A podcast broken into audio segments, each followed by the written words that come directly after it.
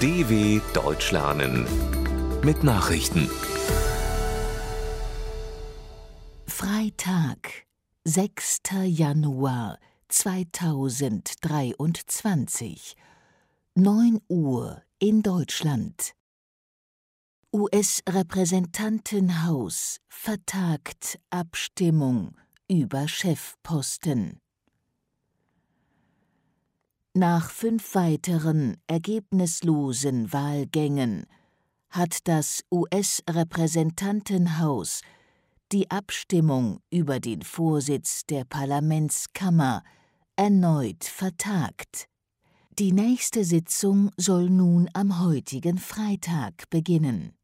Das Wahldrama im US-Kongress zieht sich bereits seit Dienstag hin. Hintergrund ist ein parteiinterner Machtkampf bei den Republikanern. Deren Kandidat für den Vorsitz des Repräsentantenhauses, Kevin McCarthy, ist in den vergangenen Tagen bereits in elf Wahlgängen durchgefallen, weil ihm einige ultrakonservative Parteikollegen die Unterstützung verweigerten. Zelensky dankt Scholz für Schützenpanzer und Patriot-System. Der ukrainische Präsident Volodymyr Zelensky hat Bundeskanzler Olaf Scholz für die angekündigte Lieferung eines Patriot-Flugabwehrsystems und von Schützenpanzern vom Typ Marder gedankt.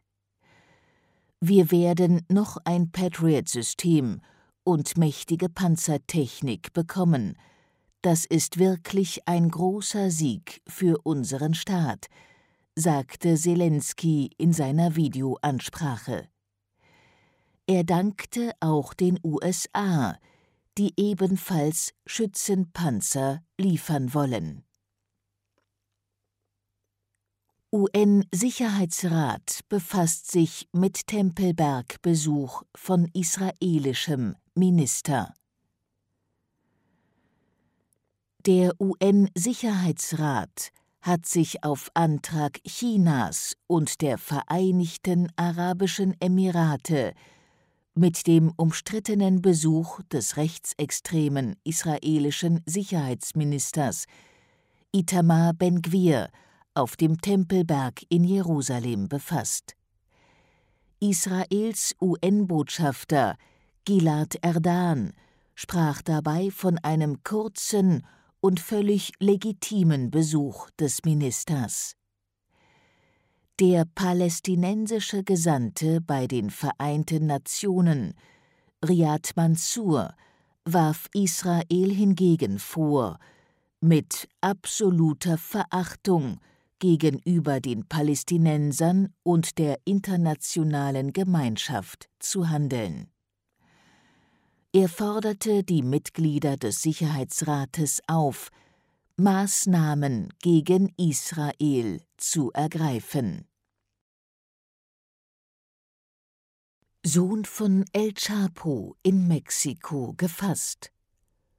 Soldaten haben im Nordwesten von Mexiko Ovidio Guzman festgenommen, den Sohn des inhaftierten Drogenbosses Joaquin Guzman, genannt El Chapo.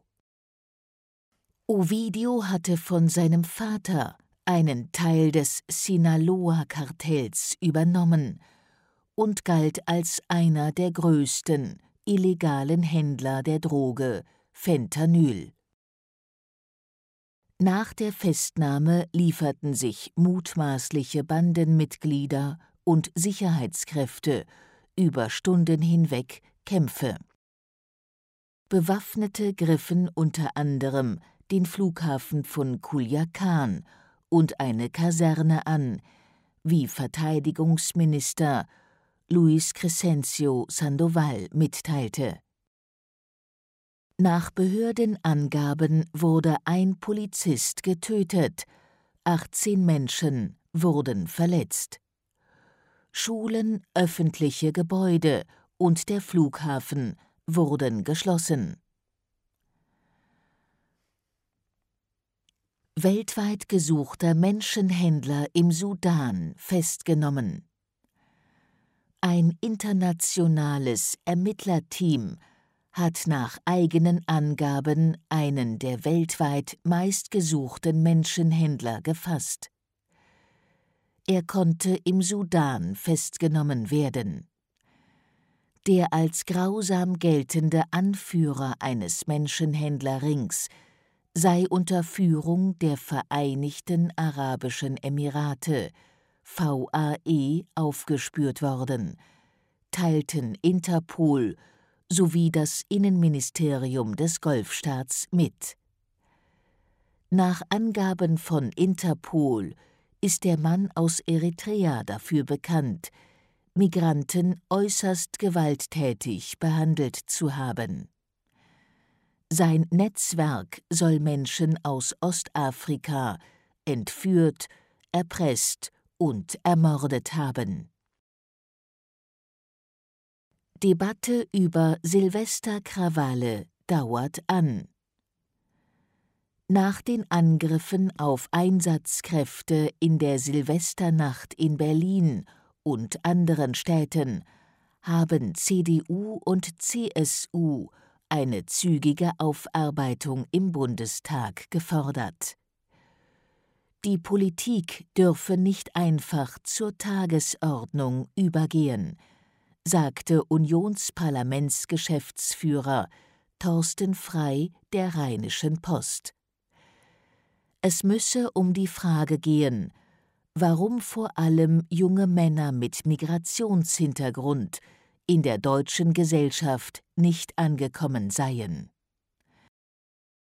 Der Imam der Berliner Daras Salam Moschee, Mohammed Taha Sabri, plädierte für konsequente Strafen für Gewalttäter.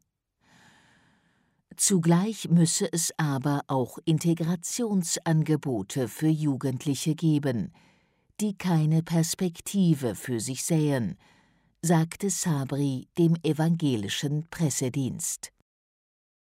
Soweit die Meldungen vom 6.01.2023 dw.com/langsame Nachrichten